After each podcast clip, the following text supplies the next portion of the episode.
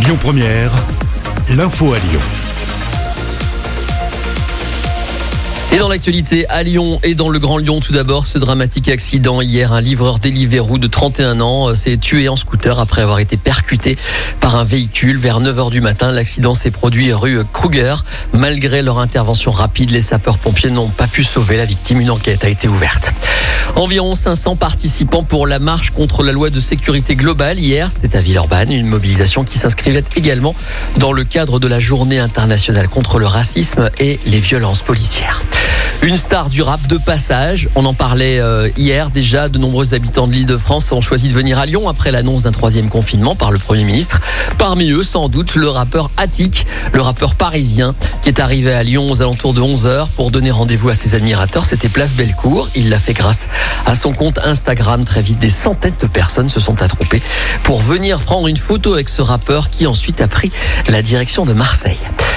Bientôt les régionales, c'est officiel. Les citoyens seront appelés à voter les 13 et 20 juin prochains pour renouveler leurs élus dans les collectivités régionales et départementales. Si vous n'êtes pas inscrit sur ces listes électorales, vous avez jusqu'au 7 mai pour le faire. Comment s'y prendre? Enzo Martinet nous dit tout. Eh bien, pour s'inscrire, c'est simple. Il existe plusieurs alternatives.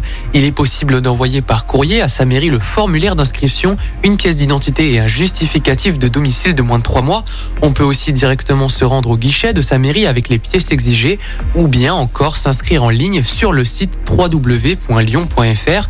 Attention, si vous avez changé d'adresse et que vous résidez dans le même arrondissement, il faudra opérer à une mise à jour auprès du service de votre arrondissement. Mais si vous avez déménagé dans un autre arrondissement, cela nécessitera une nouvelle inscription sur les listes électorales.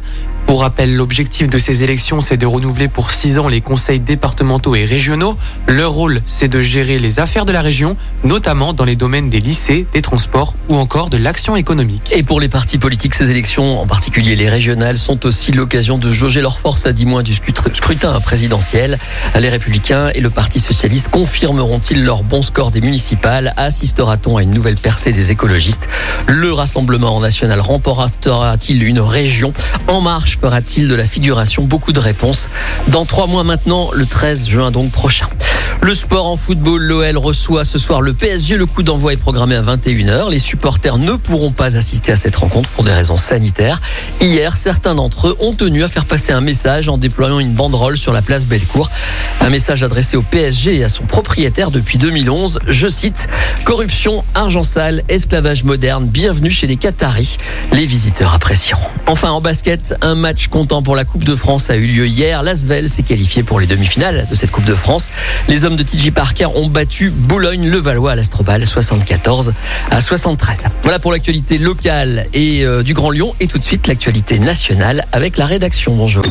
Écoutez votre radio Lyon Première en direct sur l'application Lyon Première, lyonpremière.fr et bien sûr à Lyon sur 90.2 FM et en DAB+. Lyon Première